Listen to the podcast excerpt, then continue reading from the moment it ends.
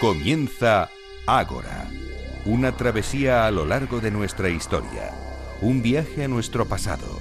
Dirige y presenta David Benito.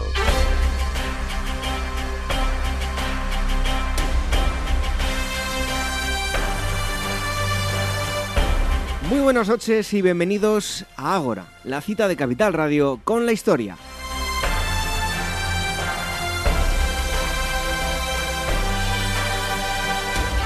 Comenzamos hoy un nuevo curso, la sexta temporada de Ágora Historia, y lo hacemos con la misma ilusión o incluso más que el primer programa. Es un gustazo seguir con todos ustedes acercándoles diferentes aspectos de nuestra historia. Sin todos los que están ahí tras las ondas y los bits, nada de esto sería posible y tendría sentido. Gracias, gracias y mil gracias por estar ahí. Siempre lo digo y nunca me cansaré son el auténtico motor del programa.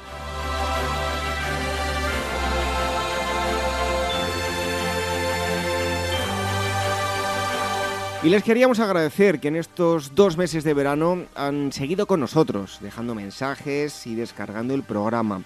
Si lo agradecemos enormemente y esperamos haber hecho más agradable sus días de vacaciones o de trabajo, si es lo que están, han estado haciendo durante el, verano. Nos han ido dejando mensajes, hay unos cuantos y no tenemos demasiado tiempo para leerlos todos, así que a partir de la próxima semana volveremos a hacer lo que hacíamos en programas anteriores. Les iremos mandando saludos y abrazos y citando a todos aquellos que nos dejen mensajes y valoraciones en las diferentes plataformas de podcast como iTunes, Evox y Spreaker.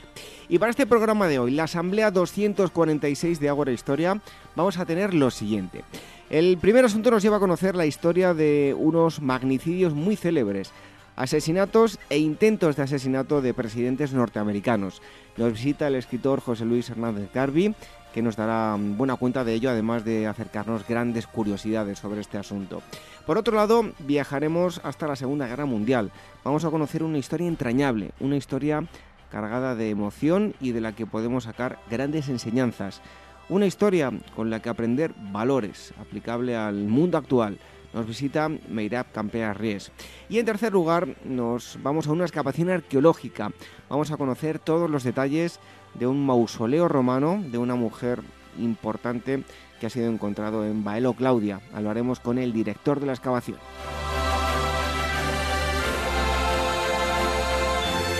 Y como ya hemos dicho antes, les agradecemos que nos dejen comentarios y valoraciones en las plataformas de podcast, en iVoox, en iTunes, en Spreaker. Y les invitamos a que lo hagan porque eso hará que lleguemos a, mucha más gente. Las formas de contacto, si quieren eh, hacerlo, pueden eh, a través del email, dos direcciones, contacto arroba y agora arroba capitalradio.es. Las redes sociales, el Twitter arroba agorahistoria, facebook.com barra agorahistoria programa y telegram.me barra Historia Radio. Como siempre, los eh, controles, Néstor Betancor y la selección musical, Daniel Núñez. Recibo los saludos de David Benito. ¡Comenzamos!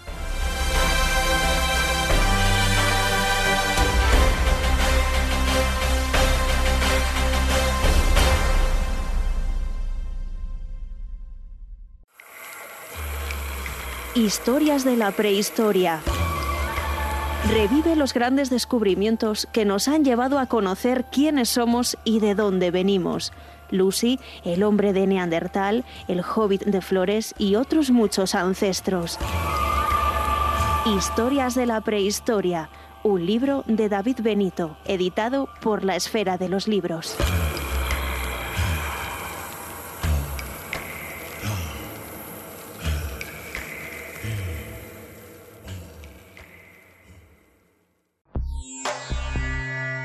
Inmortaliza tu propia historia y no pierdas tus recuerdos. DBO Estudio de Fotografía, reportajes de todo tipo, moda, book para actores y modelos, premamá, recién nacidos, fotografía familiar, infantil y eventos sociales. Tus fotos en dboestudio.com.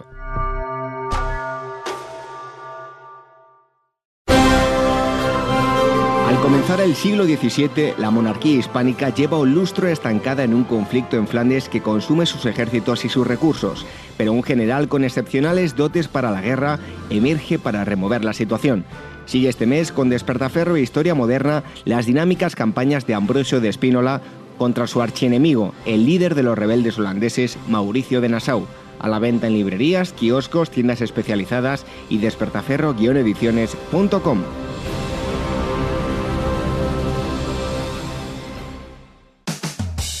Hay personas en el mundo que trabajan desinteresadamente para ayudar a otros a conseguir sus objetivos. En el mundo de la empresa son los mentores. ¿Los conoces? El mejor programa de mentoring está en Capital Radio. Cada lunes a las 11 de la mañana, Luis Vicente Muñoz y Julio Rodríguez presentan las mejores experiencias de mentoring contadas por sus protagonistas. También en podcast. Lo tienes en nuestra web.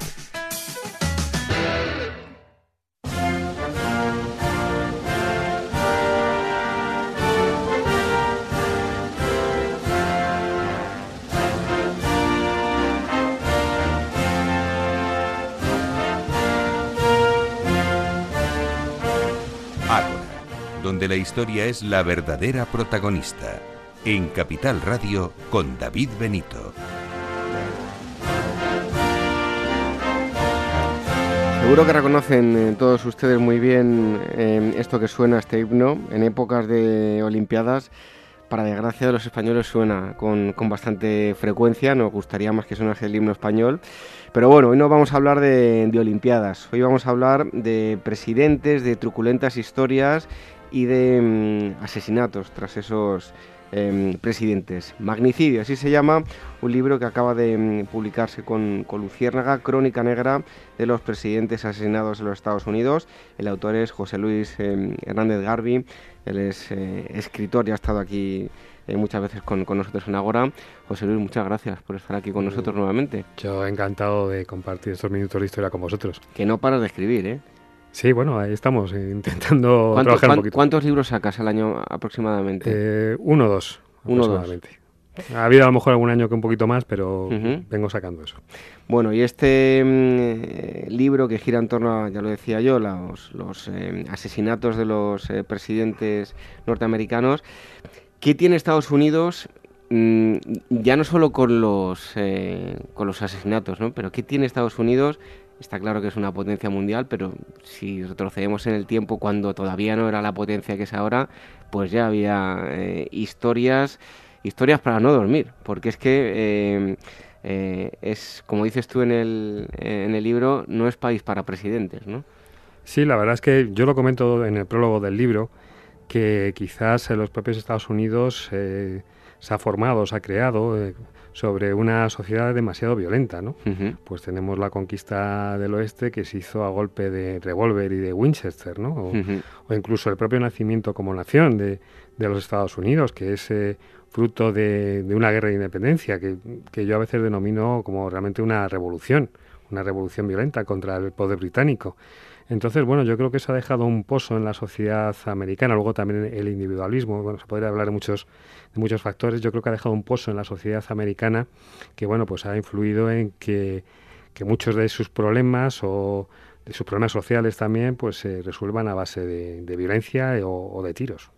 Lo que, lo que no puede ser, y ahora no metemos de lleno en el libro, pero aprovechando esto que, comentas, es que hoy en día pues se siga teniendo casi una ley que tenían en el oeste, es llevar las pistolas, o sea...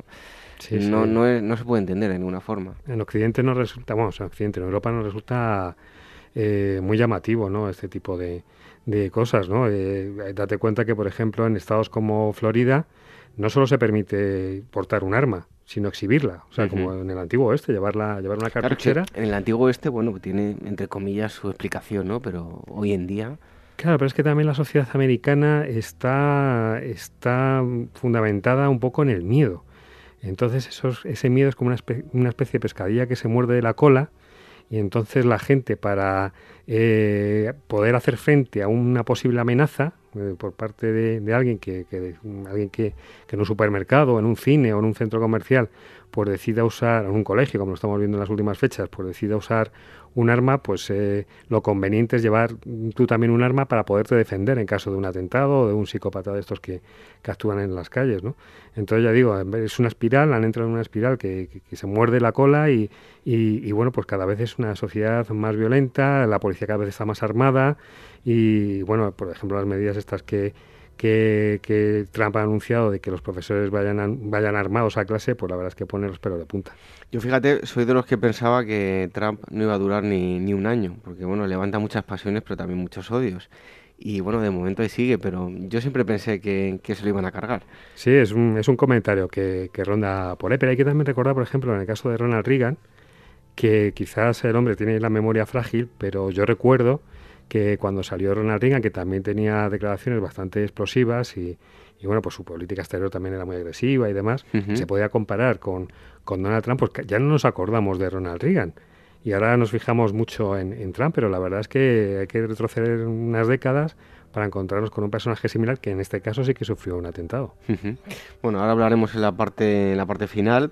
Partimos eh, en este viaje del libro con, con Lincoln eh, y su asesinato ¿Cómo fue la vida de, Lincoln y, por qué lo asesinaron? Bueno, yo creo que la presidencia de Lincoln además ha pasado a la historia tanto en la historia universal como en la historia de los Estados Unidos por la, guerra de, secesión. ¿no? Yo creo que es lo que, lo que marca su mandato y su propia biografía. Y la verdad es que las, eh, los motivos que, que, llevan a John Wilkes Booth, eh, el magnicida, a cometer el atentado contra él, pues eh, derivan de la, de la guerra de secesión. El, él era, la verdad es que eh, sobre el crimen de contra Lincoln, sobre el magnicidio contra Lincoln, tenemos la idea generalizada de que se trató de un lobo solitario, en este caso John Wilkes Booth, pero realmente era una conspiración. Era una conspiración en la que eh, John Wilkes Booth era la cabeza visible, pero había una serie de, de conspiradores que, que, lo que pretendían era derrocar al gobierno de los Estados Unidos. Pensaban matar al, al secretario de Estado, pensaban matar al secretario de guerra y acabar con Lincoln. Al final es solamente John Wilkes Booth el que consigue acabar con Lincoln, pero el, motivo fundamental era descabezar al gobierno de la Unión y dar una oportunidad al sur de poder eh, llegar a adquirir la independencia o hacer frente a continuar la guerra de secesión contra el norte. Tal vez el, junto con el de JFK, el de Lincoln, es de los más relevantes. Aún se siguen. Yo hace poco veía un documental intentando reconstruir eh, la muerte y sacando todavía teorías un poco extrañas. Aún siguen saliendo cosas. Sí, sí, siguen saliendo cosas. Yo creo que son los dos más mediáticos, ¿no? Y el de JFK, pues por supuesto se lleva se lleva la palma, ¿no? Además eh, tenemos una serie de imágenes y de secuencias que, que bueno, pues han quedado grabadas en el inconsciente colectivo sobre lo que ocurrió con JFK y yo creo que la fuerza de esas imágenes son las que han perdurado a través del tiempo. Bueno, en este caso Garfield, eh, vigésimo presidente de Estados Unidos, eh, tal vez eh, hablábamos de los más célebres, pues este de, los más desconocidos, muerte agónica, tras solo seis meses después de la, de la, presidencia. ¿Cómo fue su vida y bueno, hasta la, llegada de, a la presidencia? La verdad es que la presidencia de Garfield, mm, tú lo has dicho, son ocho meses los que está en el cargo y bueno, tampoco le dio demasiado tiempo a desarrollar una, una, política concreta en su administración, ¿no? Y la verdad es que es uno de los presidentes más desconocidos de, la historia de Estados Unidos. Eh, mm, también muere asesinado a manos de, este caso sí que es un lobo solitario, un desequilibrado.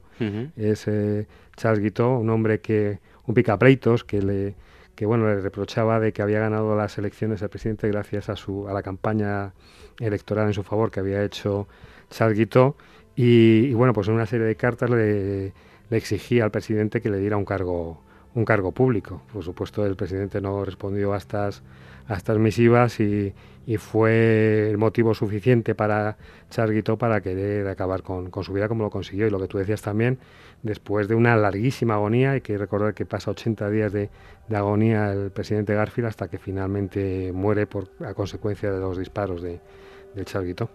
Porque llega a la presidencia sin hacer mm, demasiado ruido y, si no me falla la memoria, lo he leído sin haber hecho una campaña, ¿no? Sí, eh, bueno, eh, la verdad es que el mayor tirón que tuvo para llegar a la presidencia de los Estados Unidos había sido su pasado como oficial en, en la guerra de, secesión, pero era un tipo no demasiado brillante y ya digo, su presidencia tampoco se caracterizó por ningún hecho eh, especial salvo el que le costó la vida. Bueno, otro de ellos es eh, McKinley eh, no quería participar en, ninguna guerra más allá de las fronteras americanas, ¿no? Curioso. Sí, que luego viene... todo lo que ha habido en Estados Unidos. Eh, lo, lo, que pasó, que, que, es el presidente de los Estados Unidos que declara la guerra de España en la guerra de Cuba, ¿no? Un poco forzado por la prensa, ¿no? De amarillista de los Estados Unidos, que, que llega incluso a comentarle eh, el famoso Hertz, el magnate de la prensa amarilla, le llega a decir, usted quiere una guerra, pues yo le daré una guerra con mis titulares ¿no? de, prensa. Y, bueno, pues en, este caso el, asesino, León Zolgos, es un, es un anarquista, es también un lobo solitario, eh, y es un anarquista que, decide acabar con, la vida del, que ya representaba pues eh, eh, el capitalismo salvaje. ¿no? Hay que recordar también que en aquellos años es cuando Estados Unidos se abre al resto del mundo y inicia una, una política exterior expansionista cuyas consecuencias pagó España, ¿no? con la pérdida de Cuba y, Filipinas. ¿no? Y es León Zolgos el que decide acabar con su vida, también es un lobo solitario, como decía, y, bueno, curiosamente tiene un paralelismo con el de Garfield, que también sufre una, una, agonía, aunque no tan larga como la de Garfield, también con la intervención de los médicos de por medio que agravan también su, su herida, también como pasó con, con Garfield. Y, bueno, pues eh, ya digo, McKinley es más conocido que Garfield, tuvo más tiempo de desarrollar su política tanto interior como exterior y bueno, también ha pasado a la historia por resultar asesinado. Ahora eh, estoy recordando, ya no presidentes, pero mm, incluso políticos, de, con lo patrióticos que son los americanos, pero los nativos, los, los indios, incluso mm, no hay tampoco políticos que estén dentro de los de los nativos, los indios, ¿no? Claro, es que eh, están las naciones indias, que llaman en Estados Unidos, que son como una especie de de, aunque no son, no es eso propiamente, unos países dentro de los propios Estados Unidos. Y la verdad es que los nativos americanos, pues eh, también es la historia oculta de, de, los Estados Unidos, esa que no sale en las películas, hay alguna película, hay algún libro que habla sobre el tema. Y bueno, pues eh, es una de las minorías que, que sufre eh, pues el, ostracismo de la sociedad americana, ¿no? Y tampoco tienen demasiadas oportunidades. Aunque ahora sí que desde hace unos años sí que les han favorecido bastante, les han indemnizado, pero sigue, vamos, eh, de hecho los medios de comunicación no se hacen eco de prácticamente nada. No, prácticamente nada, les dan licencias de casinos. Sí. Eh, hay que recordar, hay una famosa cadena de, hamburgueserías que tiene un local prácticamente en todas las grandes capitales del mundo que también pertenece. Ahora mismo no sé a qué nación india pertenece, pero también está en manos de nativos norteamericanos. Yo creo que la última noticia impactante que, surgió no fue en los Estados Unidos, fue en Canadá, que hubo una, especie de, revolución también en una, en una, reserva india, porque querían, creo que querían eh, eh, pues eh, entrar una gran compañía, no sé si era petrolera o minera, y quería echarles de donde estaban, y hubo un auténtico enfrentamiento con las fuerzas del orden, y el gobierno canadiense tuvo que llamar incluso al ejército, Estamos hablando de los años, quiero recordar, los años 90. O sea, no hace, no hace demasiado tiempo. Tuvo que llamar al ejército, como antiguamente en el siglo XIX, para intentar eh, calmar los ánimos, ¿no? Que al final parece ser que, eh, la sangre no llegó al río, ¿no? Pero a punto estuvo de provocar un enfrentamiento armado. Desde luego es un, algo curioso, ¿no? Con lo patrióticos eh, que son los americanos y realmente es que le han usurpado el, terreno a, todas estas gentes que están relegadas y a mí me parece curioso que no salen ni en los medios ni, en, ningún sitio. Bueno, pues no de las tribus indias, sino de los procedentes de, todos esos colonos. Em, hablamos de otro presidente, eh, Theodore Roosevelt. ¿Cómo fue como presidente? ¿Cuáles fueron las motivaciones para, para ser asesinado?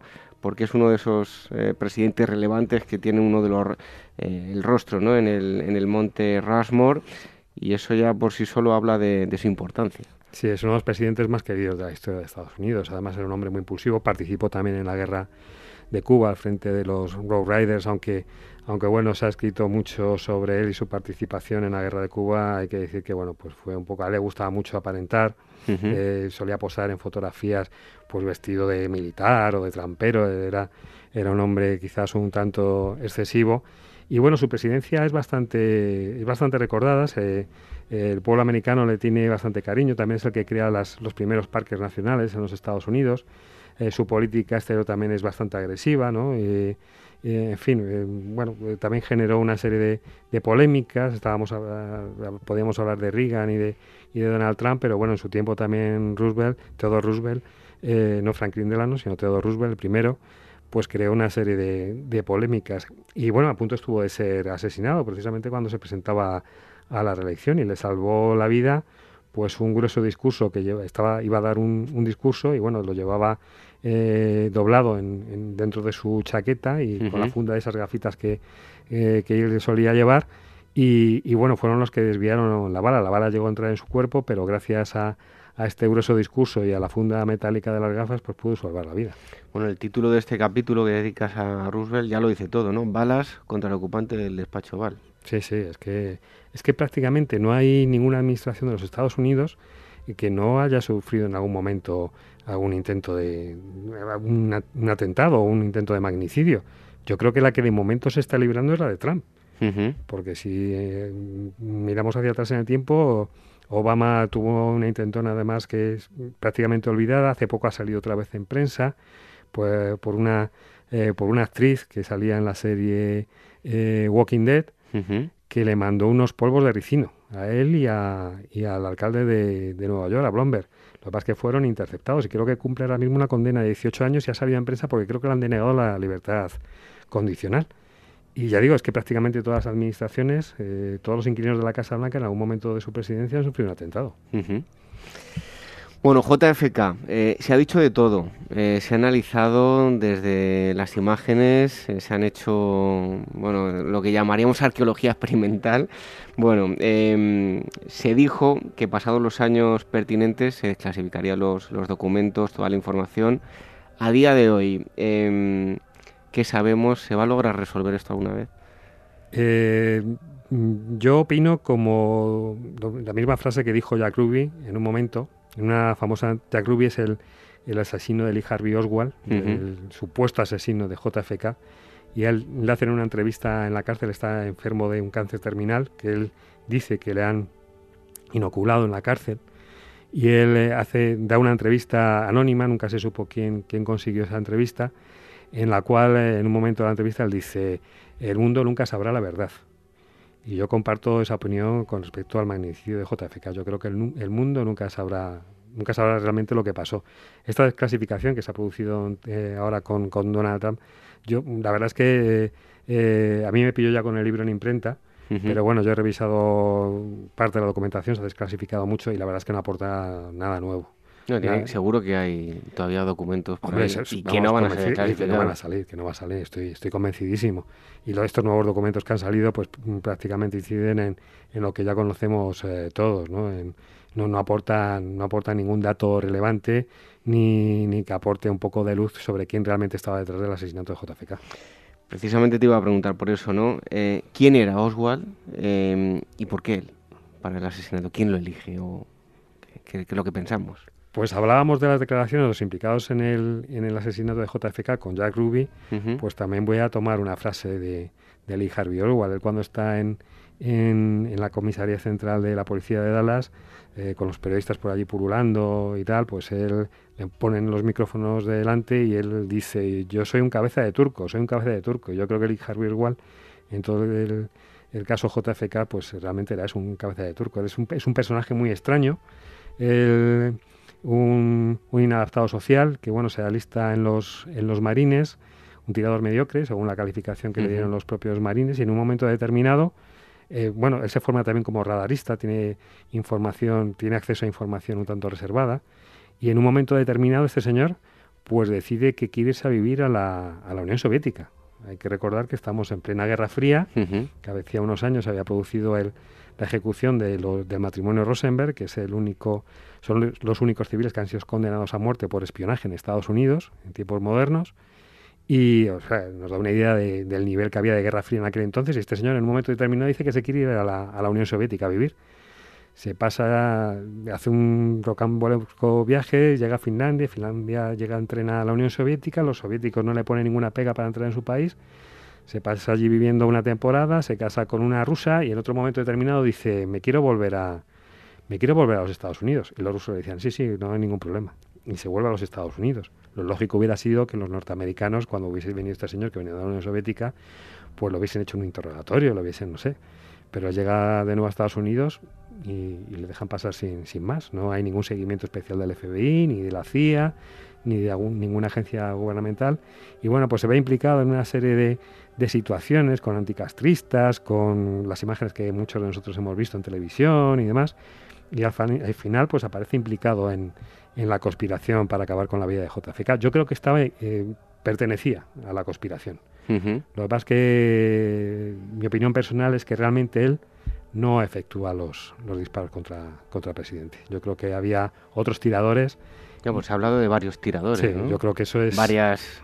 Eh, o sea, varios tiros, ¿no? Sí, sí, varios más disparos de los que aparecen en la comisión Warren y yo creo que la prueba definitiva es la famosa bala mágica esta que realiza un recorrido eh, mágico, imposible para la física, que hace, se para en el aire, cambia varias veces de dirección y hiere al gobernador Connolly, que va sentado en la parte delantera del coche del presidente, mata al presidente, una bala que no puede hacer. Y luego encima además aparece y aparece intacta. O sea, después aparece en la camilla del hospital donde llevan a JFK. O sea, una cosa completamente anómala. Y luego aparte de eso está la película Sapruder, que es esta famosa película en la que se ve pues como la cabeza de JFK pues eh, eh, se revienta por un disparo y claramente se ve que el disparo viene de eh, viene frontalmente, no viene por detrás, como se supone que tenía que haber que haber sido, ¿no? Porque el, edificio del libro supuestamente dispara Lee Harvey Oswald, pues se encontraba en la parte de atrás del, presidente, ¿no? De, donde circulaba el coche. Entonces, bueno, pues eh, yo soy partidario de la teoría de la conspiración. ¿Y se barajan algunos nombres de otros tiradores o nada de nada? Nada, nada, no se sabe absolutamente nada. Eh, eh, bueno, la, investigación que llevó a cabo el, el exfiscal de Nueva Orleans, eh, Garrison, pues bueno, intentó implicar a una serie de anticastristas, de, personajes relacionados con los bajos fondos de Nueva Orleans, pero realmente al final no, no se aclaró absolutamente nada. Y sobre los tiradores, pues ha hablado mucho. ha dicho que podían ser agentes de, la CIA, estos famosos vagabundos que se encuentran en, un vagón de ferrocarril, que encuentra la policía de, Dallas. Eh, no se sabe absolutamente nada de ellos. Igual, a lo mejor especulando, si nos ponemos a especular un poco sobre lo que pudo ser de ellos, pues acabaron igual que el Harvey Oswald. Oye, ya que hablas de especulaciones, especulemos, ¿no? Eh, ¿Qué le quedó por hacer a, a Kennedy? ¿Qué no le dejaron hacer? Pues eh, bueno, quizás a lo mejor lo más conocido, aunque bueno, su sucesor lo llevó a cabo, sus sucesores, fue La Última Frontera, ¿no? Eh, la llegada del hombre a la luna, ¿no? que es un proyecto personal del propio JFK. Por supuesto, lo que ocurre en, Vietnam, ¿no? Eh, todo apunta a que JFK no quiere implicar a los Estados Unidos en un conflicto en el sureste asiático. Él incluso crea los boinas verdes, perdón, crea los boinas verdes pues precisamente para tener una unidad de élite que bueno pudiera asesorar al gobierno de Vietnam del Sur en su lucha contra el, comunismo, pero él no pensaba mandar mandar tropas eh, como luego pasó, ¿no? Y que Estados Unidos se viera involucrado en una, en una guerra. Entonces, pues bueno, de, eso quizás también eh, hay que poner en relación con, lo, con el magnicidio, ¿no? Esa, ese acercamiento también hacia la Unión Soviética que supuso la crisis de los misiles, aunque el mundo estuvo a punto de, de entrar en la Tercera Guerra Mundial también supuso un, un, bueno, un momento de distensión entre las dos grandes superpotencias. ¿no? Entonces los halcones de, Washington pues tampoco veían muy bien qué pasara eso. El, complejo industrial militar tan, tan poderoso de los Estados Unidos, que, bueno, pues veía un negocio en el horizonte como podía ser la guerra de Vietnam y que si el presidente quería acabar con, con, con la guerra o que Estados Unidos no se implicara en la guerra, pues podía eh, suponerle un, un gran perjudicarles de, manera importante. ¿no? Bueno, eh, hablabas hace un momento de, Barack Obama em, y hay un capítulo que titulas El sueño truncado de, Martin Luther King. ¿Qué se van a encontrar aquí los oyentes, los lectores? Sí, bueno, el, libro, el título eh, insinúa que está dedicado a los eh, únicamente a los magnicidios contra presidentes, pero yo quise incluir eh, dos casos que también fueron muy mediáticos y muy importantes, como es el de Martin Luther King y el de también el de Bobby Kennedy, el hermano de JFK, ¿no? de John Fillera. Y bueno, pues en el caso de, en el capítulo que dedico a Martin Luther King, pues eh, como, en los, eh, como los otros del libro, pues hago una semblanza tanto del personaje como del magnicida, ¿no? Y luego pues también eh, recojo qué es lo que ocurrió esa, esa, tarde en el Hotel Lorraine de, de Nueva Orleans, donde James Rey le acaba con la vida de, también supuestamente, es, habría que hablar largo y tendido sobre el, el asesinato de Martin Luther King, ¿no? Intento resolver pues algunas claves y explicar, pues eh, ya digo, cómo fue el, el crimen y, la vida de, los personajes que pudieron estar implicados. El último capítulo dedicas a Ford y, a Reagan. Hablabas al principio de la entrevista de, Reagan. Yo ya, esto me pilló a mí ya en mi infancia. Y mi infancia yo recuerdo a Reagan, eh, Margaret Thatcher y, la Guerra Fría. Sí, sí, sí, sí, sí. Además, eh, y también a Papa Huitila, hay que, hay que recordarlo también. Eh, que bueno, que son los tres grandes personajes que consiguen acabar con el, con el telón de acero, ¿no? Y, y bueno, pues el, el, caso de, de, Gerald Ford eh, sufrió dos tentativas de, de, asesinato que además protagonizadas por mujeres, que es curioso, eh, ningún otro caso de magnicidio en Estados Unidos es protagonizado por mujeres, salvo en este caso, en Gerald Ford, y los dos se, se frustran pues prácticamente de, de manera milagrosa. El primero sucede en, en Sacramento, la capital del estado de California, él estaba andando, el presidente Gerald Ford estaba andando por un parque y se acerca a Lynette Fromm, que era una seguidora de la secta de Charles Manson. y, bueno, pues eh, se coloca delante de él con una pistola y aprieta el gatillo. Lo que pasa es que no se sabe muy bien si es que no había quitado el seguro o se encasquilló el arma, pues no consiguió disparar y le redujeron los agentes del servicio secreto, pero si no habría acabado con la vida del presidente de, de todas, todas, ¿no? Y luego un segundo intento estaba protagonizado también por una, por una activista de, izquierdas y, sucede en, San Francisco. Lo que pasa es que en el momento que iba a disparar al presidente, pues eh, un, un, testigo que estaba por allí, pues consiguió desviarle, eh, apartar el arma y eh, consiguió disparar, pero iría un taxista, creo recordar, y, y los balazos se incrustaron en los, en los muros de, de los edificios y no consiguió acabar con su vida, pero a punto estuvieron de, matarle dos veces. Y luego lo que tú comentabas, el, a Ronald Reagan, pues también es de, es de los intentos de magnicidio más mediáticos, porque fue prácticamente retransmitido en directo. Él salía a dar una conferencia en, en un hotel de, de, Washington, estaba saludando al público, yo creo que muchos de los oyentes habrán visto las imágenes, cuando John Hinckley se acercó con un revólver eh, y bueno, se prácticamente vació el tambor de, del arma sobre, sobre el presidente y las personas que la acompañaban. Y resultó gravemente herido, más de lo que se comentó en su día, porque hay que recordar que Reagan en aquel entonces era, una persona mayor, tenía, fue el presidente que accedió al cargo con mayor edad, tenía 75 años, creo recordar, y le dieron gravemente en el, en el pulmón. Él incluso no se da cuenta de que la han herido. Cuando le meten los agentes del servicio secreto empujones en la limusina presidencial, él incluso regaña a uno de los guardaespaldas a uno de los agentes del servicio secreto y le dice, vaya empujón que me has dado, que tengo un dolor en el pecho del, del empujón que me has dado tremendo. Le trasladan inmediatamente al hospital y él se baja por su propio pie de la limusina, pero en ese momento siente un dolor agudísimo en, en el pecho y, y que es fulminado. Le tienen que sujetar los, los miembros de del servicio secreto, alguna enfermera que andaba por allí, y lo operaron de urgencia porque la verdad es que la, la bala le afectó un pulmón y a punto estuvo de costarle la vida. Bueno, estos que aparecen aquí en el libro son de los que nos hemos enterado porque yo estoy seguro que en el camino y además algunos intentos frustrados tiene que haber muchísimo. Eh, seguro que incluso en España, en cualquier otro sitio, eh, y no salen a los medios de comunicación, únicamente se silencia y punto. ¿no? no, el Servicio Secreto de Estados Unidos, que es la agencia federal que se encarga de la custodia y la protección de la, de la familia del presidente y de su familia, pues eh, prácticamente todos los días recibe, tanto sea por carta, incluso por, mm, por las redes sociales, eh, recibe constantemente amenazas contra el presidente que son investigadas. Por ley tienen que ser investigadas todas ellas. Y estoy seguro pues, que ahora mismo un agente del Servicio Secreto en Washington está investigando una posible amenaza contra el presidente. Bueno, pues las más sonadas están en, en este libro, Magnicidio, Crónica Negra de los presidentes asesinados de los Estados Unidos que bueno pues lo llevan en el ADN el uso de las armas y muchos de ellos pues lo han sufrido en sus propias carnes. Un libro editado por Luciérnaga, el autor José Luis Hernández Garbi que ha estado aquí con nosotros. Muchísimas gracias y te esperamos aquí pronto. Sabes que yo encantado de estar con todos vosotros. Ha sido un placer. Hasta el próximo día. Hasta la próxima.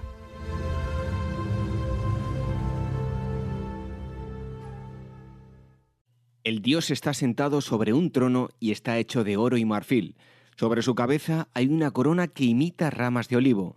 En la mano derecha lleva un anique, también esta de marfil y oro, que tiene una cinta y una corona en la cabeza. En la mano izquierda del dios hay un cetro adornado con toda clase de metales. Sé que se han registrado las medidas de altura y anchura del Zeus de Olimpia, pero no voy a alabar a los que lo midieron, pues las medidas que han dado son inferiores a las que parecen a los que contemplan la imagen. Dicen que el propio Zeus ha sido testigo del arte de Fidias. Con estas palabras pertenecientes al libro quinto de la descripción de Grecia de Pausanias, Pausanias Viajes Arqueológicos y Culturales, nos propone una nueva experiencia de viaje por Grecia del 21 al 28 de octubre, un recorrido diseñado para descubrir los mitos y la cultura material de la cuna de nuestra civilización, filosofía, historia, arqueología, arte, patrimonio, cultura, etc. Más información escribiendo a info.pausanias.com en el teléfono 91 355 5522 o a través de su página web www.pausanias.com. ¿Eres actor o modelo y necesitas un book profesional o simplemente quieres tener unas fotos de estudio? En DBO Estudio de Fotografía hacen tus sesiones a medida. Toda la información en dboestudio.com. ¿Harto de tertulias políticas y de quienes lo saben todo? Sube un peldaño intelectual en tu vida y sintoniza la gran tertulia de la economía un debate pragmático y sin afinidades que revela las grandes transformaciones de nuestros días, con figuras de gran talla económica como Pedro Schwartz, Ramón Tamames, Francisco Navarro, César Arranz, Hermenegildo Altozano, Isabel Aguilera, Manuel Moreu, Juan José Rubio y Fernando Zunzunegui, entre otros. La gran tertulia de la economía, cada mañana a las 8 y 20 en Capital, La Bolsa y la Vida, con Luis Vicente Muñoz.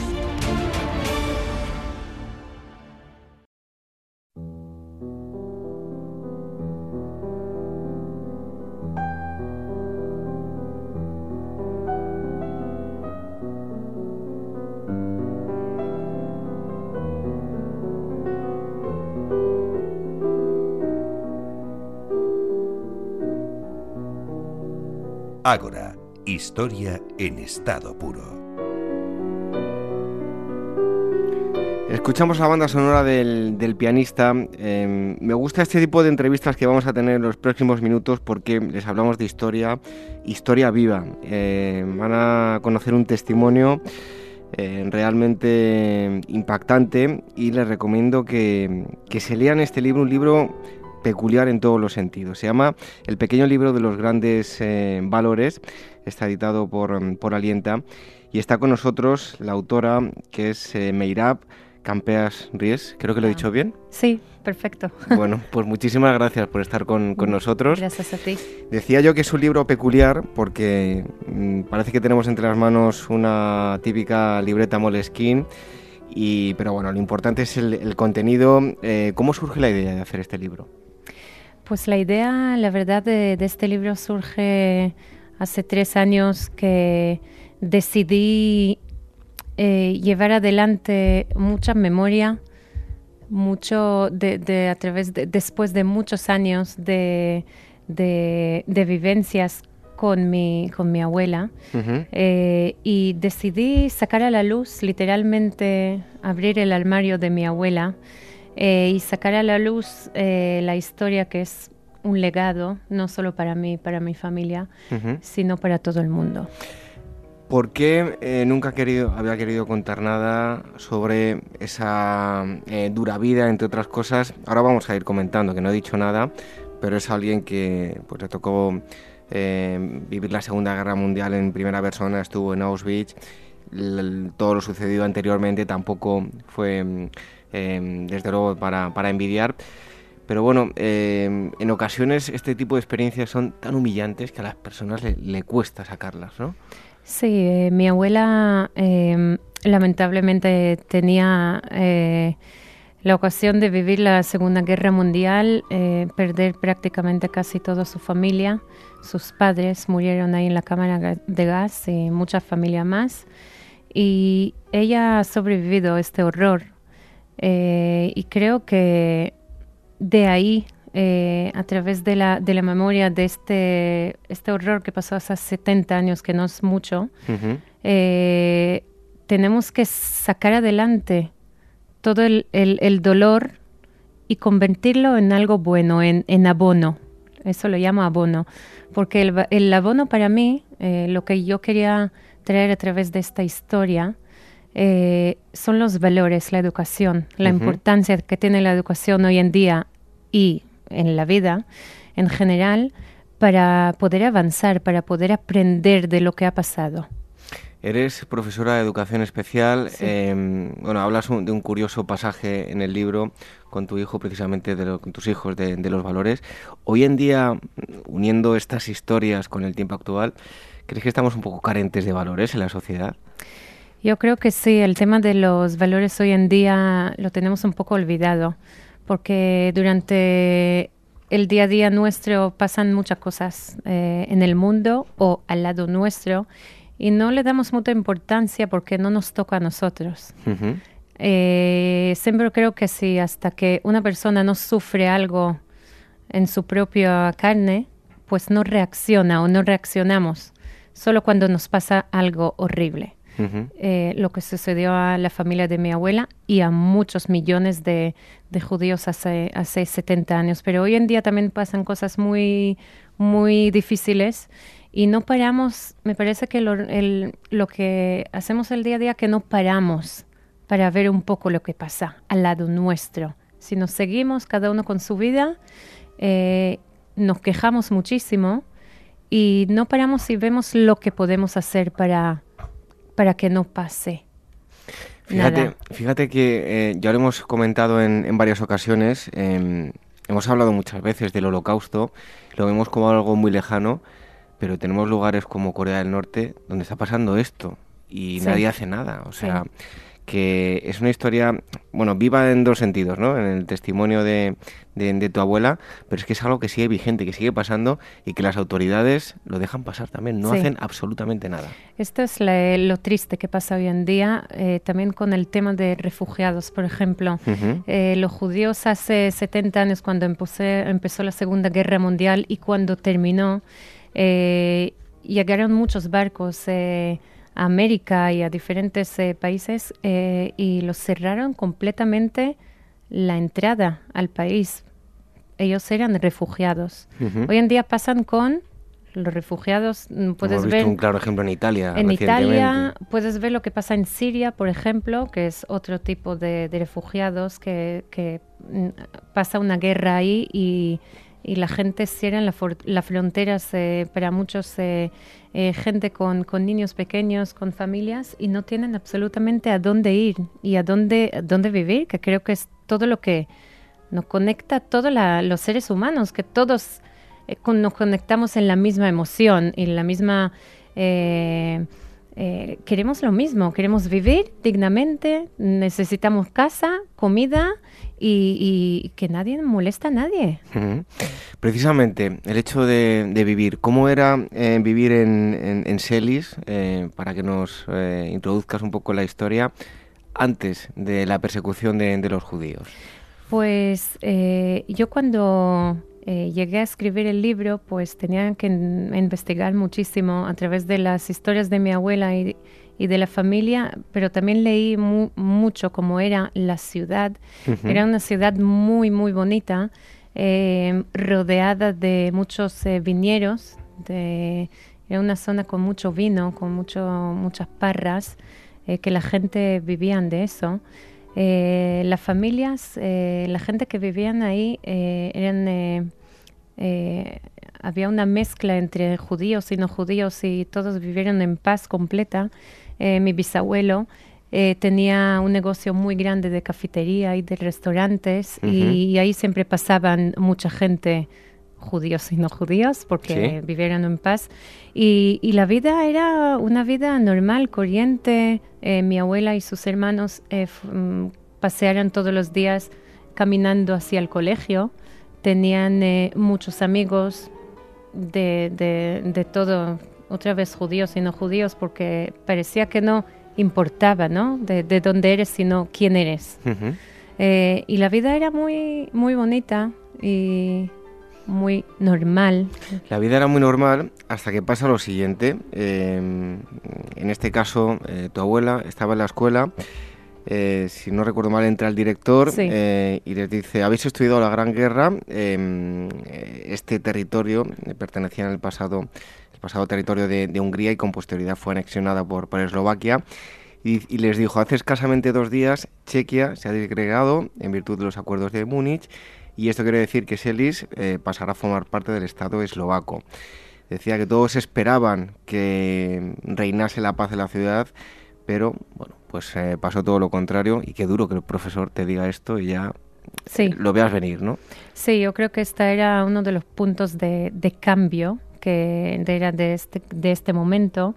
Después, después de este momento ya empezaron a, ellos empezaron a tener muchísimos cambios. Eh, uno de, los más grandes era de que mm, negaron a, los judíos eh, llegar al colegio, algo que es horrible. A lo mejor hoy en día hay mucha gente, muchos alumnos que escuchan, ojalá que no nos dejan ir al colegio, ¿no? Pero yo creo que hace muchos años, eh, a lo mejor el tema de los valores y el colegio lo valoraron en diferente. Y yo, lo que yo veía y lo que yo escuché de, mi abuela, ellos le em, amaban el colegio, era como un espacio de de, valores, de aprendizaje, de muchos amigos, una oportunidad de salir adelante en la vida y lo cerraron esta oportunidad. Eran niños de, de, de 10, 13 y 14 o 15 casi tenía mi abuela. Y fíjate qué duro es, ¿no? Eh, que alguien te dice que ya desde hoy ya no puedes ir al colegio. Y no solo eso, sino que regentaban una cafetería y de golpe y porrazo se la, ven reducidas a cenizas y, lo peor de todo, no les dejan abrir otro negocio. Sí. Era todo estos encadenadas eh, eh, cosas que pasaron desde entonces, eh, prácticamente los cerraron en casa. a la familia de mi abuela y a muchas familias que vivieron ahí y, y prácticamente poco a poco como que lo dejaron como una jaula dentro de, su propia casa, que es horrible, eh, una ciudad que ellos podían pasear mm, libremente, ir a la sinagoga y volver, eh, hacer una vida normal y corriente. Eh, y ya no podrían hacerlo desde entonces. Bueno, me gusta la metáfora de, que, se dice en el libro y es que en Celis el sol se fue haciendo negro, como dices, ¿no? Es muy bonito porque en el momento que abrí el armario de, de mi abuela encontré también muchos muchos dibujos de, de, Moshe, que era el hermano eh, pequeño de mi, de mi abuela, que ya falleció hace casi 20 años. Eh, y él, eh, parte de su legado, a nuestro legado, era dejar muchas cosas traducidas que por eso yo podía leerlas, muchas cartas, y entre ellos, ellos él también le gustaba mucho em, dibujar. Entonces, uno de los dibujos mm, muy fuertes que me, que me hicieron también pensar y llamar ahí a esta metáfora era un sol que se puso negro. Si lo piensas, eh, un sol, cuando algo le tapa el sol y de repente al, a la luz del día eh, parece que es de noche, es, eh, tiene algo muy oscuro, muy triste, como que se apaga la vida. Bueno, em, a, tu abuela eh, y a los hermanos terminaron mandándolos fuera eh, del, país, luego regresó eh, y lo peor de todo fue cuando entraron ya los alemanes y se los llevan para ese viaje que nadie deseaba hacer, ese viaje que más que personas era de ganado porque los metía en un tren y de ahí se los llevan a Auschwitz. Ahí eh, yo creo que cualquiera que se para a pensarlo intenta meterse en la situación y bueno, allí fue la última vez que tu abuela vio a sus padres. Directamente, eh, pues eh, los fueron gaseados y dejó de verlos, ¿no? Sí, una situación muy trágica. No sé si tú tienes niños, pero yo tengo dos niños y no puedo ni imaginar cómo una persona puede vivir este momento de subir a un vagón que es prácticamente vagón de, de, animales, estar mm, tres o cuatro días sin saber si es mañana o día, eh, sin poder comer, beber, eh, ir al baño. Eh, sufrir como animales y en el momento que abrieron este vagón, prácticamente lo bajaron como, como perros y en este momento hicieron la separación esta brutal de separar las mujeres, los hombres, los niños. Y en este momento fue el, último momento, segundo, que mi abuela podría ver la última vez a su papá y a su mamá. Hay un, pasaje que a mí me parece eh, terrible. Em, cuentas que, bueno, en, palabras de, tu abuela, que, pasaban tanta hambre que algunas mujeres se tiraban a veces al suelo para lamer las migas que habían dejado otros que, habían comido mendrugos de pan. Sí. Terrible. O sea, yo eh, he leído mucho sobre el tema y cada vez voy leyendo más cosas y me voy enterando de cosas nuevas, a cuales eh, más, crueles, ¿no? Bueno, terrible esta imagen. Es una imagen terrible. Yo la verdad que no puedo ni imaginar cómo es llegar a, a un extremo en la vida que, que tienes que que, que, lamer o que tienes que buscar algo para comer. Nosotros, mm, gracias a Dios, no conocemos este, este momento de, sentir hambre, eh, menos mal, pero ellos llegaron a, sentirlo y me parece que, mm, que tenemos que aprender de ahí mucho, muchísimo, de apreciar lo que tenemos hoy en día, cómo podemos... Eh, eh, vivir dignamente sin tener todo a lo grande, todo lo que siempre queremos tener, el coche más grande, la tele más grande, eh, viajar eh, cinco veces al año a vacaciones, porque cuando miras al lado tuyo, no hace falta mirar a 70 años. Hoy en día eh, sales a la calle y hay gente que no tiene en casa y hay gente que no tiene comida. Ahí, tienes que, ahí tenemos que mirar, ahí tenemos que coger todo lo que hay en este pequeño libro que es la historia de mi abuela, que es judía, eh, y convertirla en una historia universal. A mí me gustaría que la gente que lo lean, en este momento, intentan cambiar el nombre de Edith, que es mi abuela, intenta poner tú el nombre de tu abuela, intenta poner ahí los nombres de tus hermanos si tienes, tus padres. Yo creo que ahí vas a conectar muchísimo, porque nos conectamos al final con las personas a través del corazón. Estamos hablando con eh, Meirab em, Campeas Ries. Eh, ella es autora del pequeño libro de los grandes valores, un libro que está editado por, por Alienta Editorial. Em, ¿Cómo es capaz, eh, en aquella época que era una niña, que llega a Auschwitz y entender lo que está pasando? Que muere, muere gente porque los alemanes tienen, bueno, entre comillas, no, tienen miedo de los judíos y, los están exterminando. ¿Cómo entiende eso una niña? Yo creo que cuando estás en una situación extrema en la vida, eh, no puedes entenderla, sino tienes que eh, ir poco a poco, pasar momento a momento para superarlo. Porque yo hoy en día si pienso a esta situación, no, no, yo no puedo entenderla. Entonces creo que si tú estás en una situación extrema, lo vives y lo superas en momentos. No se puede superar algo mm, pensar si voy a sobrevivir o no, sino sobrevives cada día. Hay libros muy llamativos del doctor Mengele. A todo el mundo le encanta conocer los experimentos que se hicieron, pero aquí tenemos un testimonio de alguien, incluso tu abuela y una amiga, que lograron sortear eh, la muerte en, los aposentos en la sala de experimentación de, de Mengele. ¿Cómo lograron hacerlo? Eh, ¿Cómo lograron eh, salir de ahí? Exacto, eh, no, evitar que el doctor Mengele terminase con sus vidas. Es una, la verdad que es una pregunta que la gente que lee en el libro vuelven y me preguntan otra vez y yo todavía no tengo la respuesta porque cuando lo pregunté esta pregunta a mi abuela, ¿Cómo tenías la fuerza en el momento que estabas frente del doctor Mengele, que él con un palo, con un dedo... Ella estaba, eh, perdona, sí. había dos colas. Había una dos de las filas. Eso es, una de las filas era eh, las personas que iban a morir y, la, y, tu abuela estaba en la que las personas que iban a morir. Sí, ella, sí, ella pasó de ser de, de, de, la, de la muerte a la vida y hasta hoy yo no puedo entenderlo, pero ella lo que me contó es que llegó un segundo que ella no sabe cómo, eh, cogió todas las fuerzas que tenía y dio unos pasos sin que nadie se entere y pasó a la fila de la vida. Es que es, impresionante. Desde luego. Es impresionante. Bueno, eh, después cuando poco antes de, que fuese liberado el, campo donde se encontraba ya no Auschwitz, sino en otro lado, tuvo que presenciar el fallecimiento de, su, digamos, alma gemela, su amiga, en, Auschwitz. Eh, ¿cómo, ¿Cómo vivió este momento?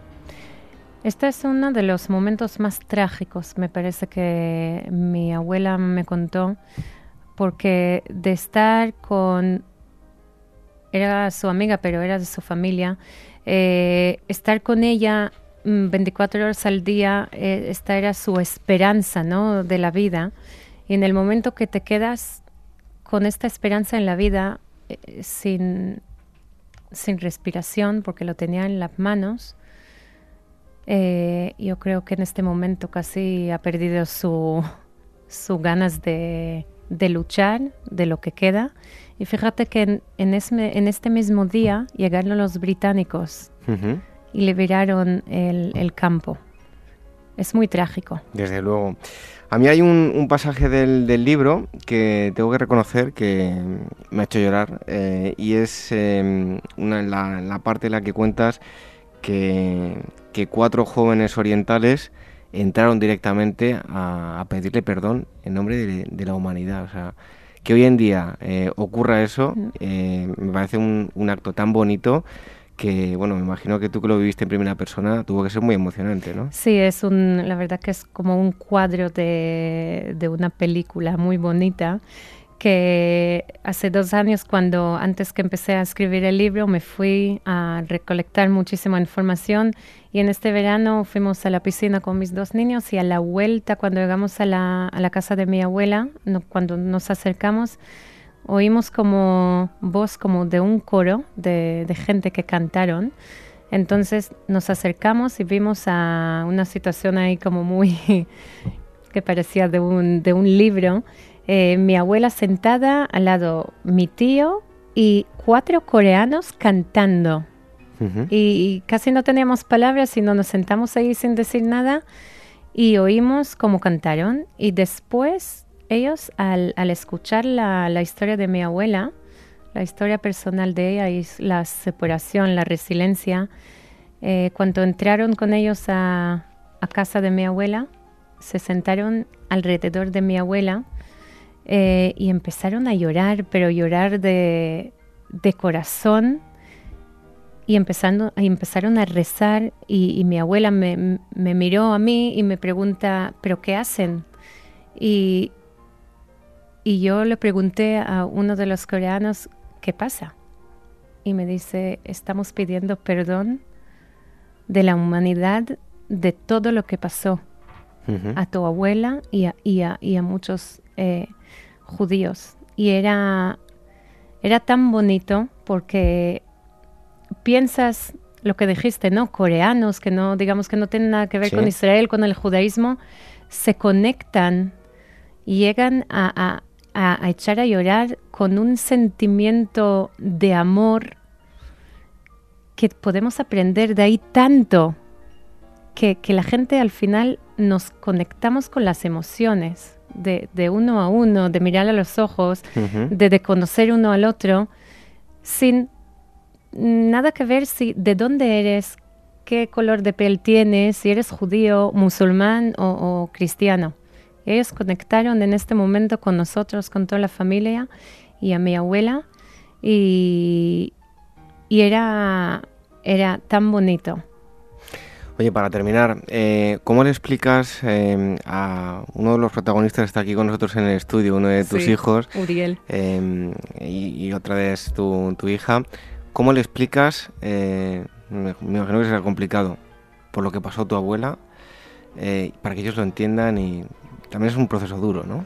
Es un proceso muy duro, ellos están, Joel y Uriel, están conmigo con, en todo este proceso, ya son más expertos que yo. Y ellos la verdad que están, saben perfectamente lo que pasó en la, la Segunda Guerra Mundial, saben perfectamente lo que pasó en el Holocausto. Fíjate que Uriel tiene siete años y él tiene doce. pero a pesar de todo entienden perfectamente y lo que nosotros intentamos en el día a día vivir es eh, a través de los valores respetar a, la gente, respetar eh, a cada uno con su vivencia, así de lo que sus creencias y, así vivimos. Eh, yo creo que a través de así, si vamos pensando a través de los valores, podemos aprender mucho más en la vida con más, con más facilidad. Bueno, pues este tipo de historias eh, yo siempre digo que tienen que conocerlas y, los niños pequeños, eh, en su justa medida, también que siempre se recuerden lo que fue Auschwitz y otros muchos campos de concentración, porque solo con eso, aún así, ya existen otros lugares que tristemente son similares y siguen hoy en la actualidad, pues que nunca lo, debemos olvidar para que intentemos que no se repita, aunque se está repitiendo. Si quieren eh, emocionarse, lo van a encontrar en, esta historia, el pequeño libro de los grandes valores de Alienta Editorial. La autora ha estado con nosotros, Meira Campea Reis. Muchísimas gracias por haber estado gracias a ti. Un fuerte abrazo. Gracias.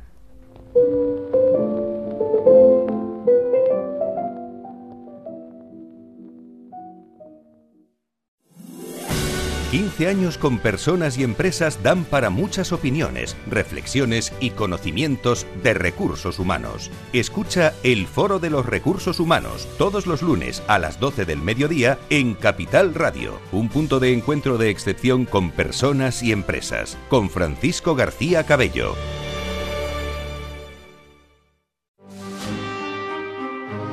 Este mes Despertaferro Arqueología e Historia desciende a los bajos fondos de la España del siglo de oro en busca de la España de la picaresca, un mundo de ociosos, taúres, ampones, falsos mendigos y espadachines que crecía por las grandes urbes imperiales como Madrid o Sevilla y que fue la inspiración de una de las manifestaciones literarias más asombrosas de nuestra historia, la novela picaresca, a la venta en librerías, kioscos, tiendas especializadas y despertaferro-ediciones.com.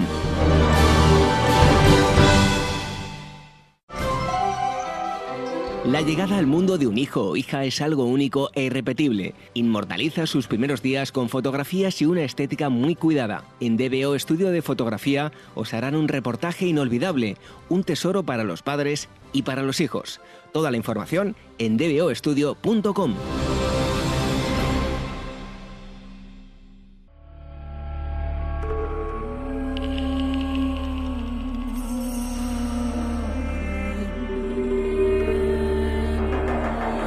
Ágora, historia en estado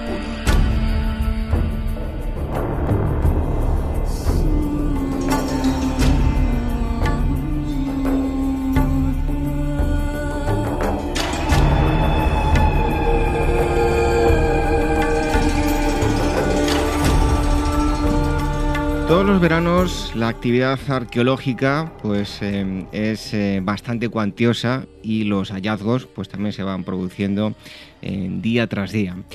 Y nos vamos a ir em, a un lugar muy concreto de España y un lugar importante, como ahora veremos durante la ocupación eh, romana en la península ibérica. Nos vamos a ir hasta Baelo Claudia y vamos a hablar de una tumba. Para ello tenemos a Fernando Prados, él es director del eh, proyecto investigador y profesor de arqueología de la Universidad de Alicante. Fernando, muchísimas gracias por estar aquí con nosotros en, en Ágora Historia. Gracias a ti por tu interés. Ahora vamos a hablar de, en qué consiste este hallazgo de esta mujer, pero antes pónganos en, contexto. ¿Qué momento se vive, em, vive Roma, tanto en el corazón del imperio como en Hispania, en, este preciso instante en el que vivía esta mujer? Bueno, el, caso es que el, el, mausoleo de Ina Rufina eh, lo vamos a fechar más o menos a la segunda mitad del siglo I después de Cristo. En el ámbito del estrecho de Gibraltar es un momento fundamental porque, como, seguramente conocéis, Bailo Claudia está a apenas 20 kilómetros de la costa de Marruecos. Y justo eh, a mediados del, siglo I es cuando Roma va a acabar conquistando y absorbiendo el antiguo reino mauritano y de alguna manera lo que va a hacer es premiar a las ciudades que ya habían sido romanizadas antes con nuevos estatutos. Por ejemplo, el caso de Bailo Claudia, pues con un nuevo estatuto municipal. De, eso, de hecho, a partir de ese momento es cuando se habla del Municipio Claudium Baelo. ¿Qué significa esto? Significa sobre todo dotaciones económicas mucho más amplias para la ciudad. Entonces el contexto en el que nos encontramos es un contexto en el que Roma está potenciando económicamente a las ciudades que le son fieles en lugares de alguna forma de conflicto, como puede ser el estrecho. Eh, Baelo Claudia, el lugar eh, donde lo han encontrado, ¿no? ¿Qué nos puede contar? Eh, ampliar esa información sobre la ciudad, qué importancia tenía dentro de, la Hispania romana. Sí, bueno, la ciudad de, Baelo Claudia en realidad, si atendemos a lo que nos dice el registro escrito, la documentación textual, es una ciudad que podríamos decir de segunda categoría, no es una ciudad muy importante desde el punto de vista estratégico, desde el punto de vista económico, pero sí es una ciudad relevante sobre todo por el hecho de su estado de conservación. Si hoy Bailo Claudia es lo que es en el ámbito nacional, es sobre todo por, el, estado de conservación. ¿no? Siempre decimos que es la pequeña Pompeya, que es la Pompeya española. En cualquier caso, Baelo también es interesante por el sitio en el que se encuentra. Decía antes que está ubicado enfrente de Tingis. O sea, Baelo lo que tiene a 20 kilómetros es una capital de provincia y además es una capital de un antiguo reino, el reino mauritano. Eso va a hacer que sea una ciudad de intercambio, una ciudad de comercio y sabemos por la arqueología que es una ciudad que se fundó eh, en época de Augusto. Si bien a unos cuatro kilómetros en línea recta de la Claudia, los que conocen la zona seguramente saben de qué les hablo, en la Sierra de la Plata, en la Silla del Papa, también llevamos excavando unos años lo que sería la antigua Bailo, es decir, el asentamiento protohistórico prerromano que tiene sus orígenes allá por el siglo IX antes de Cristo. Entonces, bueno, así por, tampoco dar una clase muy larga, en torno a la época de Augusto, el momento de la, de la Pax Augusta y de, la, de alguna manera la, pacificación del imperio, hay una política augustea que se conoce en otros muchos sitios de coger estos asentamientos de altura de carácter indígena, normalmente pues siempre eh, quizá algo violentos, y bajarles a, bajarles a la playa, bajarles a lugares donde son mucho más fácilmente controlables ahí estaría el origen de Bailo Claudia en época de Augusto. una comunidad que vive en altura, en el Opidum de la Silla del Papa, aproximadamente 450 metros por encima del nivel del mar, a unos 4 kilómetros de la línea de costa, y la política augustea obliga a toda esa comunidad urbana a asentarse en la playa. Eso sería el origen de, la ciudad. A partir de época de Augusto, pues eh, lo que tenemos es el, eh, directamente una fundación de un enclave urbano con todos los elementos eh, característicos de lo que sería una ciudad romana, orientada al norte, un cardo, decumano, teatro, termas, eh, el foro con los templos, es decir, una ciudad al uso. Y en concreto el, hallazgo, el que bueno, se, han hecho con muchos medios de, comunicación, ¿en qué consiste, cómo es este mausoleo y en qué estado se encuentra? Pues el, caso de Baroclá sabéis que es una ciudad mm, muy visitada. Están ya cerca de 200.000 personas al año las que cada, eh, cada año van a, visitar el yacimiento.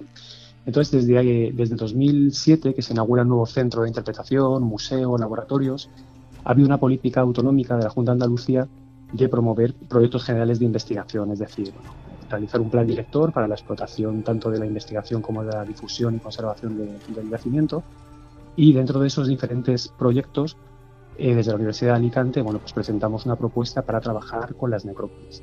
Entonces, desde 2012 estamos interviniendo en la necrópolis. Es verdad que la noticia, la gran noticia, el gran hallazgo ha sido de esta campaña de 2018, pero desde 2012 llevamos interviniendo en toda la zona de necrópolis, podríamos decir en la necrópolis más popular, la necrópolis que ha aportado mucha información desde el punto de vista histórico, sobre todo porque le da esa arqueología funeraria que da voz a los que normalmente no tienen voz, que es el pueblo llano, que son los pescadores, que son las mujeres. Y en la última campaña de nuestro proyecto, que, era, este año, nos centramos en los dos mausoleos más grandes que se ubicaban justo, se ubican justo al lado de la puerta de la ciudad. Si conocéis un poco el mundo funerario romano, bueno, pues normalmente al lado de las puertas de la ciudad se emplazaban los mausoleos más importantes, más grandes. La intervención de este año, bueno, pues eh, hemos justo excavado en esa zona. Sabíamos que era el lugar potencial donde podíamos tener objetos, no objetos, sino elementos arquitectónicos de más relevancia, pero tampoco contábamos con la sorpresa, y es que, como se han hecho con los medios, hemos localizado uno de los dos mausoleos prácticamente completo, porque se vino abajo en el siglo IV después de Cristo, por un terremoto, un terremoto bien conocido en, la zona, bien estudiado en otros puntos de la costa y también en la propia ciudad de Bailo Claudia, y nos hemos encontrado un mausoleo caído completo. El mausoleo, bueno, pues lo interesante es precisamente eso, están todos los elementos arquitectónicos arrumbados al pie de lo que sería el podio y entre ellos ha aparecido, que ha sido el gran hallazgo, esa inscripción con letras de bronce, con, letras en capital romana, en mayúsculas, eh, con tres líneas conservada completa, que podemos decir que es la primera de estas características que encontramos en, en la península ibérica, en la Hispania romana. ¿Y qué es lo que dice la inscripción? La inscripción es una inscripción sencilla, es una inscripción funeraria que simplemente hace un voto a los dioses manes. No son los dioses, las divinidades de ultratumba para el mundo romano, entonces simplemente es la clásica alusión o advocación a los dioses manes como protectores del alma de la, de la difunta. Y luego nos habla de una Iunia Rufina, hija de Marco, y eh, lo que es interesante también hemos subrayado es el hecho de que el mausoleo está dedicado a una, única persona. Este tipo de monumentos funerarios potentes, de, digamos, de clanes eh, dirigentes de las ciudades o de las élites económicas o de las élites políticas, suelen ser monumentos de tipo familiar. Eh, según la inscripción, el, el, mausoleo está atribuido solamente a una persona y esa persona es una mujer. Entonces es importante el hecho de que, de que el mausoleo más potente, más monumental que hemos excavado en Bailo Claudia, ubicado además justo al lado de la puerta, del, de uno de los accesos principales a la ciudad, está dedicado a una mujer, no a una familia o a un clan, sino a esta señora. Y bueno, el, epígrafe, el estudio tanto contextual del hallazgo como epigráfico, es lo que estamos haciendo ahora y publicaremos en los próximos meses, pues podemos adelantar que, que el cognomen, el apellido Rufinus, en este caso está en, femenino Rufina, es uno de los típicos apellidos de, las gentes, de los clanes familiares gaditanos en, en el siglo I. Y es muy interesante además porque es uno de los apellidos que eligen los clanes gaditanos de origen fenicio-púnico.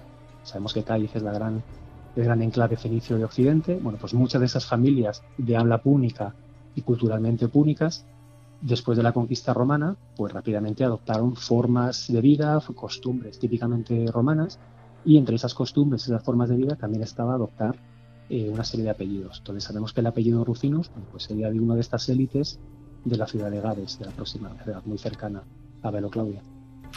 Más allá de, esto que nos eh, comentas del, apellido, eh, ¿qué se sabe de, esta mujer? ¿Tenemos algún dato más? Pues de momento nada, porque la, el estudio está, el, estudio epigráfico está, está en curso. Sabremos mucho más porque ya estamos pues, haciendo pesquisas sobre quién puede ser esta Junia Rufina, hija de Marco, en todas las inscripciones, sobre todo que conocemos en el tercio sur de la Bética. ¿no? Estamos mirando documentación de Córdoba, documentación de, Cádiz. Y eh, por otro lado también está el, estudio, digamos, eh, arqueológico, osteoarqueológico de, de los restos. ¿no? Lo que está en curso. Desde el momento no podemos decir mucho más porque la, excavación, de hecho, no ha concluido al 100% y el estudio forense y las analíticas serán, serán largas. O sea, seguramente hasta dentro de, pues no sé, calculo cuatro o cinco meses mínimo, no podremos, no podemos tener más información sobre esta mujer. Sí es importante otra, otro de los temas que también se ha hecho con la prensa, y es que justo en el lugar donde está este mausoleo, eh, hace unos 20 años, durante una obra para introducir una canalización de agua, apareció una escultura, una, escultura femenina impresionante, eh, que eh, está, de hecho, se conservada en la actualidad en el Museo de Bailo Claudia. Entonces ahora esa escultura de la que pues, no se conocía, no, había mucha información por el tipo, por la cronología de, la escultura, ahora es muy fácil atribuirla al retrato de esta Julia Rufina, que ha sido de alguna forma cerrar el círculo, localizar la inscripción, localizar el mausoleo en el lugar donde hace 20 años, eh, por una circunstancia casual, que fue pues, una obra civil, meter una tubería, ahí apareció lo que ahora pensamos, estamos convencidos casi al 100% de que es el retrato funerario de esta señora, de esta gran señora. Eh, Fernando, muchas veces eh, tendemos a viajar y, bueno, eh, conocer a Pompeya, que nos da tanta información, pero muchas veces desconocemos la riqueza de nuestro patrimonio y vemos en, Maelo Claudia que tenemos también, pues como se dice, una pequeña Pompeya y muchas veces a lo mejor no se le da la importancia que tiene, ¿no? Aquí también tenemos un gran patrimonio histórico en este sentido y, qué mejor que, visitar Baelo Claudia. Pues sí, desde luego me Baelo es un sitio no solamente por el yacimiento, también por la playa, es una de las mejores playas del, litoral español, pero el yacimiento es espectacular a todos los niveles. De hecho, yo creo que el, potencial mayor que tiene Baelo Claudia es el hecho de la investigación que se realiza. Mm, hay yo me suelo quejar mucho, como soy ha sido visitante de yacimientos arqueológicos y dedicándome a, este, a este mundo también de, la conquista romana. Yo siempre he hecho en falta cuando veo ciudades romanas y supongo que a muchos de tus oyentes les pasará eh, un poquito más de la historia detallada de lo que es el lugar. Vamos a ver una ciudad romana. Yo hace unos días visitaba Conímbriga en, en Portugal y la sensación de que cuando visitas una ciudad romana ya has visto todas las ciudades romanas. En todas te explican lo mismo. La muralla, el foro, los templos, las termas. No da la sensación de que hay una, eh, no sé cómo decirlo, hay una, una especie de normas básicas de la romanidad que son las que a los turistas eh, les transmitimos siempre. Lo interesante de Bailo Claudia, como de otros lugares, es que en Bailo Claudia se está plasmando una, una investigación viva. Entonces Bailo Claudia es un laboratorio magnífico para ir un poquito más allá Valo Claudia tiene unas termas, tiene un foro, tiene un teatro, pero lo interesante de Valo Claudia es que la investigación nos está eh, haciendo reconocer que esos elementos identitarios típicos de la romanidad en realidad son eh, propuestas de tipo propagandístico, que luego hay un universo de indigenismo, un universo de, perduración del sustrato previo, turbetano, púnico de la costa, o bastulo púnico, vemos una influencia enorme del mundo de África, como no podría ser de otra manera, teniendo en cuenta que ya digo, estamos a 20 kilómetros de, la provincia tingitana. Entonces es, un crisol de alguna manera de diferentes culturas y la, el principal valor que tiene para mí la visita a esta ciudad es el hecho de que no es una ciudad romana más, que podemos ir un poquito más allá, por todo lo que se ha publicado, por todo lo que se está investigando. En Baelo podemos localizar elementos que no son propios si, si quieres, os cuento un detalle para los visitantes, si alguien se anima a ir a Bailo Claudia, siempre hay una cosa muy bonita, y es que si estamos acostumbrados a ver ciudades romanas con triadas capitolinas, ¿no? El típico, sabemos los tres templos principales de lo que sería el panteón romano. Bueno, pues en Bailo Claudia, efectivamente, presidiendo el foro, hay tres templos. Bueno, pues es algo muy interesante que en Bailo Claudia el templo central, que es el que generalmente está dedicado a Júpiter en todo el imperio, en Bailo Claudia ese templo es más pequeño que los laterales qué curioso. Resulta que aquí hay una triada capitolina, una supuesta triada capitolina, en la que el Capitolio, el templo de Júpiter, es más pequeño. Esto no se da en todo el imperio. Bueno, pues esto denota precisamente una lectura completamente diferente de lo que serían los romanos de esta ciudad. Y el detalle, además de, que yo comento sobre este edificio, es que dentro del edificio, la excavación arqueológica, lo que, lo que dio, lo que exhumó, fue restos de una estatua del emperador Claudio esto, es decir, culto imperial dentro de un supuesto Capitolio, sería aberrante en cualquier otra ciudad del imperio. Bueno, qué interesante que Bailo Claudia tiene el templo central más pequeño y encima dentro del templo central culto al emperador, algo que no tiene nada que ver, no tiene parangón en el resto del imperio. ¿Esto qué es lo que lo provoca? Lo provoca la investigación. Si no hubiéramos investigado, si no se hubiera propuesto estas tesis, si no se hubiera estudiado esos restos escultóricos de, Claudio, bueno, pues esto no, no se sabría. Y lo, relevante, de hecho, es que, hay que entender a Claudio en la ciudad de Valo Claudia como la divinidad principal, el culto al emperador. Entonces es algo, como digo, diferente. Si arañamos un poquito y nos preparamos la visita y vemos la cantidad de información que hay subida libre en, la, red, en, internet, es muy bonito ir a Valo Claudia con quitarse las gafas de una ciudad romana más y empezar a ver que aquí no es solo todo lo que reluce, que hay un teatro, pero es un teatro muy pequeño que hay una basílica, pero resulta que en la ciudad de Bailo ¿dónde están las casas? apenas hay, hay, viviendas. Otra cosa que yo también siempre indico a, los amigos que van a ver Claudia es que busquen arquitectura doméstica. Entramos dentro de la muralla y todo lo que vemos son o edificios públicos, o edificios religiosos, o edificios de tipo político. ¿Dónde están las casas? Bueno, pues igual hay que plantearse que Bailo Claudia es una ciudad monumento, una ciudad extrema, una ciudad en zona de frontera, donde Roma lo que hace es colocar sus elementos simbólicos, pero luego resulta que no vive nadie. ¿Dónde vive la gente? Pues seguramente había que pensar que viven fuera de la muralla, en chozas, en casas de pescadores eh, tipo perecedero. Entonces, por eso digo que Claudia podemos verlo como una ciudad más o todo lo contrario, atender a lo que se está investigando y ver que no, pues, es otra cosa. es lo más interesante para mí de, del yacimiento, aparte del, paisaje magnífico en el que. Bueno, pues es interesante, sobre todo, preparar esas visitas, que luego da mucha rabia eh, llegar, no saber ni, ni, lo que estamos viendo y nos interesamos una vez que ya lo hemos visitado, cuando tendría que ser lo contrario, sino eh, leer un poquito. Tampoco hace falta eh, investigar demasiado porque en Internet hay mucha información y vamos a disfrutar mucho más de, esas visitas. Em, Fernando, actualmente, ¿en qué punto se encuentra la, excavación de, la ciudad? ¿Qué porcentaje se ha excavado y dónde os vais a centrar en futuros años? Mm, bueno, en Valcloa de realidad ya, como decía, hay varios equipos trabajando. La línea de proyectos generales de investigación promueve la Junta de Andalucía, eh, bueno, lo que, lo que ha hecho es precisamente abrir la posibilidad de que diferentes universidades, diferentes centros de investigación trabajen. Ahora mismo, así a bote pronto, se me ocurre pues un equipo eh, francés de Burdeos que está trabajando en una de las ínsulas de la ciudad, eh, un equipo de la Universidad de Agen, alemanes, que, que estudian la arqueosismología, eh, nosotros los de la Universidad de Alicante que estamos en la metrópolis, eh, también la Universidad de Sevilla con colegas del CNRS francés en el teatro, es decir, hay un abanico ahora mismo de diferentes intervenciones. También en eso Baelo es una pequeña Pompeya, porque en Pompeya trabajan equipos internacionales desde hace muchísimos años. Bueno, pues Baelo se está abriendo a, esa investigación. La propia Universidad de, Cádiz trabaja también en la factoría de Sagafones y en lo que se llama en termas marítimas. Y ahora mismo hay seis, siete centros universitarios trabajando sobre la ciudad y eh, yo te puedo hablar un poco de lo que es nuestro proyecto, el proyecto de la necrópolis de la Universidad de Alicante. La idea es, eh, precisamente debido a la enorme relevancia del hallazgo, no solamente por el epígrafe, sino por la propia arquitectura en sí. Los medios se hacen eco, yo creo que es, muy interesante también ver esa, esa, cuestión, cómo se han hecho eco precisamente por el valor de la, de la palabra escrita, ¿no? de la inscripción de bronce.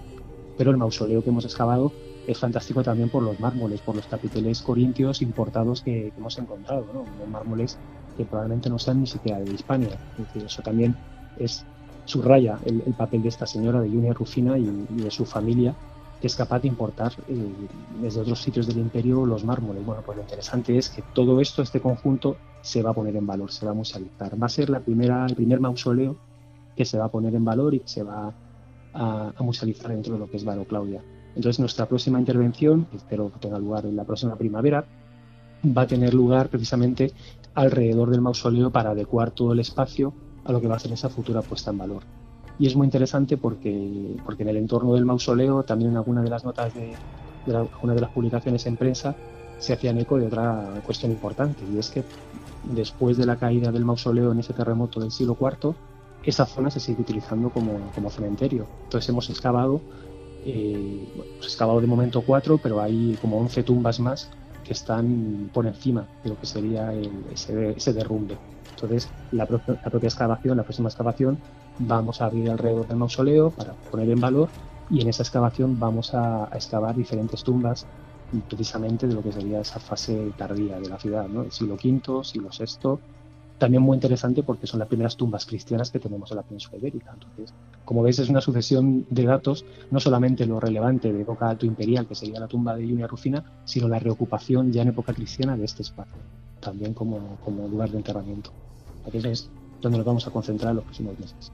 Pues estaremos atentos a, esos hallazgos que se vayan produciendo. Hemos estado hablando con Fernando Prados, él es director del proyecto investigador en Valo Claudia y profesor de arqueología de la Universidad de, Alicante. Eh, Fernando, muchísimas gracias por haber estado aquí en, en. Un fuerte abrazo. Estupendo, muchísimas gracias a ti también. Un abrazo.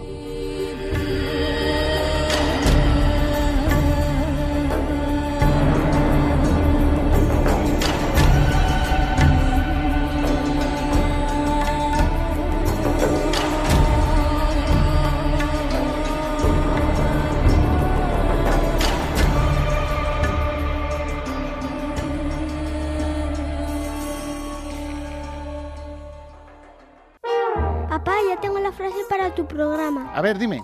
Fuga de Alcaraz. ¡Qué guay! Oye, ¿pero eso es tuyo? Sí.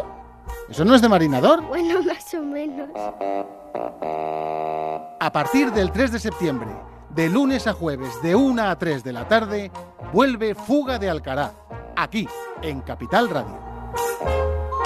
Capital Radio, la emisora de la gente con talento.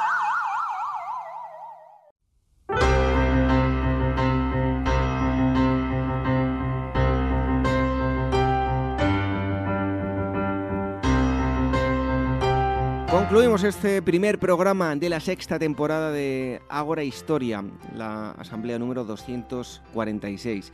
¿Quién nos lo iba a decir? Hoy en primer lugar hemos hablado de célebres magnicidios, asesinatos e intentos de asesinato de presidentes de Estados Unidos con el escritor José Luis Hernández Garvey. En segundo lugar hemos aprendido de valores e historia con el conmovedor relato de Meirab Campearres, una historia de la que todos podemos y debemos sacar mucho provecho. Y en tercer lugar, hemos visitado una excavación arqueológica en Baelo Claudia. Se han encontrado con el mausoleo de una mujer relevante y el director del proyecto de excavación nos ha dado todos los detalles. Regresamos la próxima semana, será a las 22 horas, como siempre, la sintonía de Capital Radio. Y también los domingos nos pueden escuchar a través de Radio Sapiens también a través, a través de, que no lo he dicho, de la aplicación de la Capital Radio y eh, también a través de los podcasts en cualquier momento de la semana. Nos pueden escuchar cuando lo deseen a través de iVoox, de iTunes y de Spreaker. Les agradecemos que nos dejen comentarios y valoraciones en estas citadas plataformas porque eso hará que lleguemos a mucha más gente. Y también nos pueden encontrar en las redes sociales, el Twitter, arroba agorahistoria, facebook.com barra y telegram.me barra radio. Y el email contacto arroba agorahistoria.com y otra dirección agora arroba capitalradio.es. Nos despedimos hoy con una frase del escritor inglés Gilbert Keith Chesterton. Dice así, soy un hombre, en consecuencia, todos los diablos residen en mi corazón. Buenas noches, hasta el próximo sábado. Sean felices.